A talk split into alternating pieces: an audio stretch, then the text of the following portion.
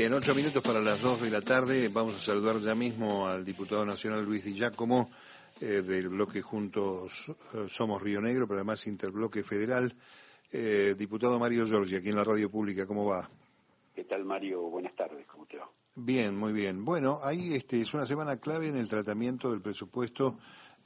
van a seguir apareciendo funcionarios para explicar un poco la idea de la ley que este año no tuvo la Argentina, pero aparece, si no me equivoco, este, un proyecto suyo que algunos están interpretando como una suerte de moneda de cambio para que haya una aprobación del presupuesto al oficialismo por parte de la oposición.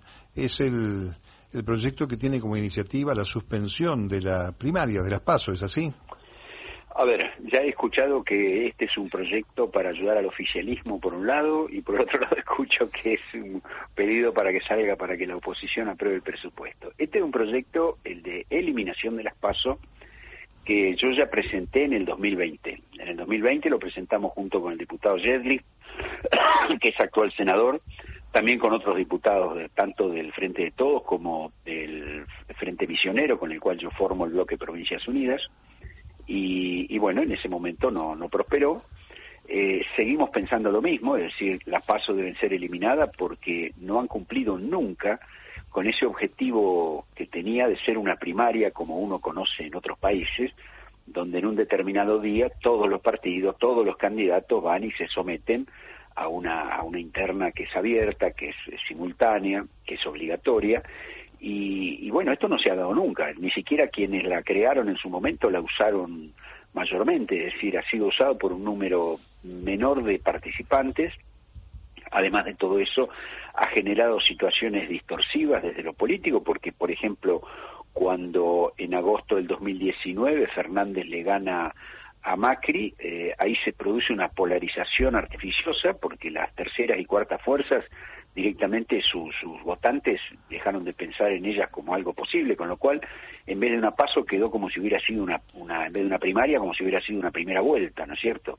O sea que es una especie de encuesta que pagamos muy cara a todos los contribuyentes, que algunos la usan, otros no, que además según la oportunidad han ido cambiando los interesados en que funcione o no funcione, lo cual sí, eso estaba pensando, eh, perdón, este, Luis, eso estaba pensando porque si no me equivoco, para, para esa misma época, para el 19, eh, hoy la mayoría de la oposición, junto por el cambio, cambiemos, eh, quería levantar las pasos y hoy está oponiéndose a esto. Bueno, teóricamente yo el, el proyecto que estoy presentando, probablemente mañana, entre mañana y pasado, eh, tiene parte de sus fundamentos o de sus lineamientos en el proyecto de Tonelli que hizo justamente en el 2019 por orden de Macri para terminar con la PASO, con lo cual hoy me parece bastante oportunista salir a decir que esto tiene que ver con, con el gobierno nacional o con alguna cuestión de alianza en particular y que si, si, no, no votan el presupuesto, digamos. creo yo que si amenazan eso porque no están muy seguros de tener los números como para que esto no salga. La idea nuestra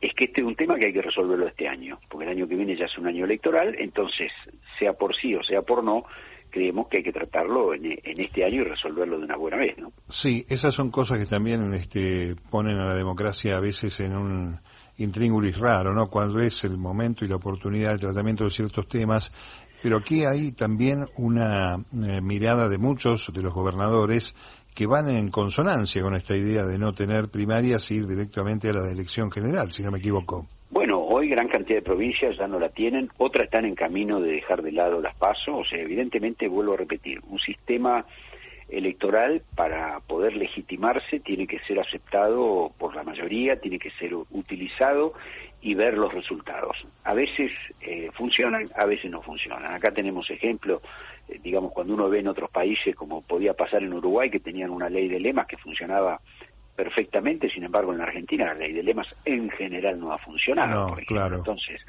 hay, hay distintos sistemas, creo yo que esto se puede probar, se puede ver, pero en este caso ya llevamos varios años en los cuales eh, las PASO han demostrado que no, que no funcionan como tal, ¿no?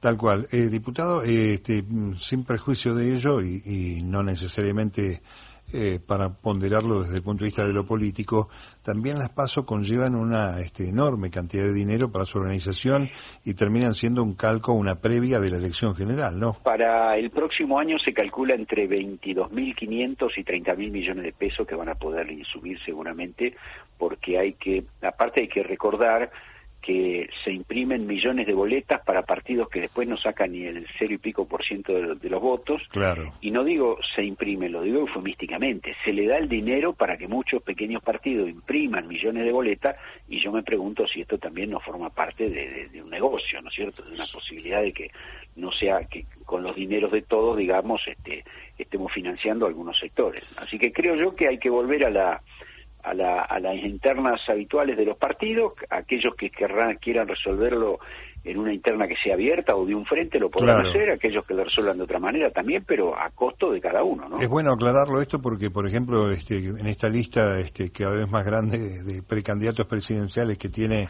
Juntos por el Cambio, bien podrían llamar ellos a una elección eh, para dirimir este, sin la paso quién es el candidato de ese espacio, ¿no? Esa es la idea, digamos que cada uno resuelva estas cuestiones de acuerdo a sus eh, intereses y posibilidades, ¿no?